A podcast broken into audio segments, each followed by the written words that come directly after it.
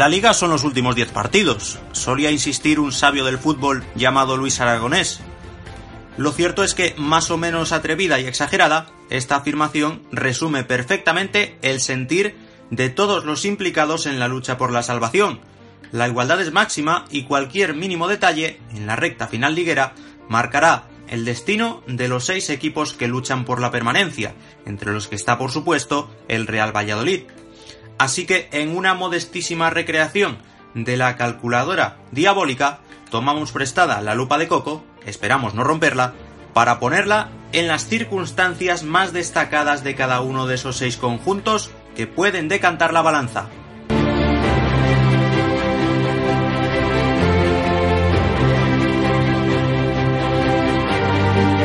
El Huesca necesita un milagro. Es colista con 22 puntos. Sus mejoradas prestaciones chocan de bruces con la realidad que arrojan las matemáticas. Y eso que las 14 unidades logradas en 2019 de 33 posibles lo situarían fuera de peligro si se tratara de un examen parcial. Pero la liga, severa profesora, es un examen total y los 8 puntos obtenidos en la primera vuelta contra sus 10 rivales restantes no invitan al optimismo ostense. Es más, aunque duplicaran esa cifra, 22 más 16 da 38, seguirían en el alambre. Las esperanzas para los aragoneses pasan por ganar a los cuatro equipos de esta liguilla que no son el Huesca ni el Pucela, pues aún debe medirse con todos ellos, y por recuperar cuanto antes a dos lesionados de larga duración, Melero y Luisinho.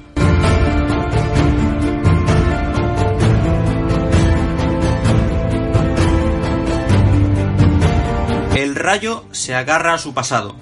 Decimonoveno con 23 puntos, solo uno más que el Huesca, pero el análisis de su situación va por otros derroteros. Su dinámica reciente es horrible. Siete derrotas seguidas que llevaron a un cambio de entrenador. Adiós a Michel, hola de nuevo a Paco Gémez. Sin embargo, en el tramo decisivo los vallecanos se verán las caras con todos los de abajo salvo el Villarreal, y en la primera mitad de campeonato hicieron pleno de puntos en esos choques.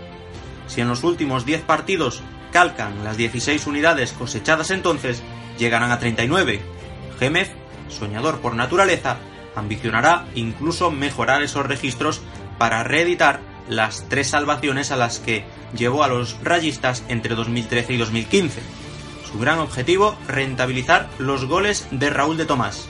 Lleva 11, pero el equipo es el que más encaja en primera, 51.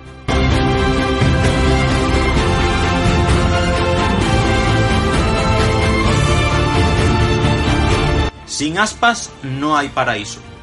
Esa es la simple y tozuda realidad del Celta, el peor conjunto de 2019 con 4 puntos de 33 en ausencia del crack de Moaña. Ni los entrenadores Mohamed, Cardoso y ahora Escriba, ni Maxi Gómez, 9 goles por 10 de Yago, logran camuflar la sangría defensiva, solo aspas, que vuelve a lo Gandalf, ni pronto ni tarde, sino cuando los gallegos lo necesitan, para la semana de finales ante Villarreal y Huesca. Será el principio de un sprint que acaba en la jornada 38 con un Celta Rayo, casi nada.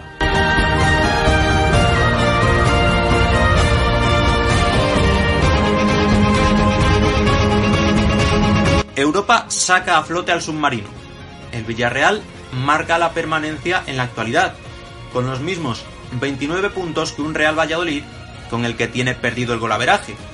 Y eso que por plantilla y presupuesto su rendimiento habitual debería ser similar al ofrecido desde el retorno de Javi Calleja al banquillo dos meses después de su destitución. Los 11 puntos conquistados de 21 posibles desde su regreso han venido impulsados, travesuras del fútbol, por la aventura en Europa League, donde se han plantado en cuartos contra el Valencia. Lejos de implicar una distracción, esto ha supuesto una inyección de moral para los amarillos, que llegan a la batalla de Vigo tras cuatro victorias seguidas. La plaga de lesiones en defensa y una hipotética derrota en Balaidos son las únicas preocupaciones de un Villarreal que a día de hoy parece el más solvente de los seis últimos clasificados.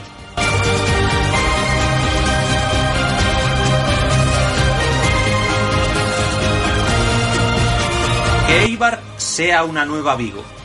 Eso es lo que espera un Pucela revitalizado por un triunfo antológico en Ipurúa. En un abrir y cerrar de ojos, los tres minutos que pasaron entre el gol de Verde y el de Guardiola, toda la ciudad pasó de verse en segunda a recobrar la confianza en los suyos. Echando agua al vino para no perder la perspectiva, cabe señalar que los 8 puntos en 2019 son una cifra pobre, que los 7 en la segunda vuelta son muchos menos que los 15 en los mismos partidos de la primera, y que en los encuentros contra los adversarios que vienen apenas se sumaron 7 unidades de 30. Pero el fútbol es un estado de ánimo, ya lo decía Valdano, y el épico 3-3 en Balaídos es el precedente más semejante de esta temporada a la remontada in extremis en Eibar.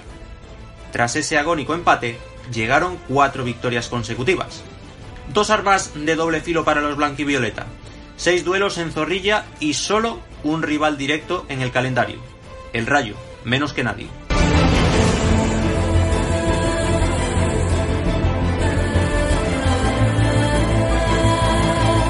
2019, año rana para el Levante. El Celta lleva 4 puntos, el Pucela 8 y los valencianos 9. Desde su pequeña atalaya de 31 puntos, no las tienen todas consigo, porque siguen una línea descendente conforme Morales y Roger han bajado el nivel, acumulan 18 goles entre ambos, y porque la defensa tampoco es su fuerte. Los Granota viven de las rentas y se consuelan pensando que Huesca y Rayo aún tienen que pasar por el Ciudad de Valencia. De hecho, comparten dos datos única y exclusivamente con el Real Valladolid. No han cambiado de entrenador y juegan 6 de sus últimos 10 partidos en casa.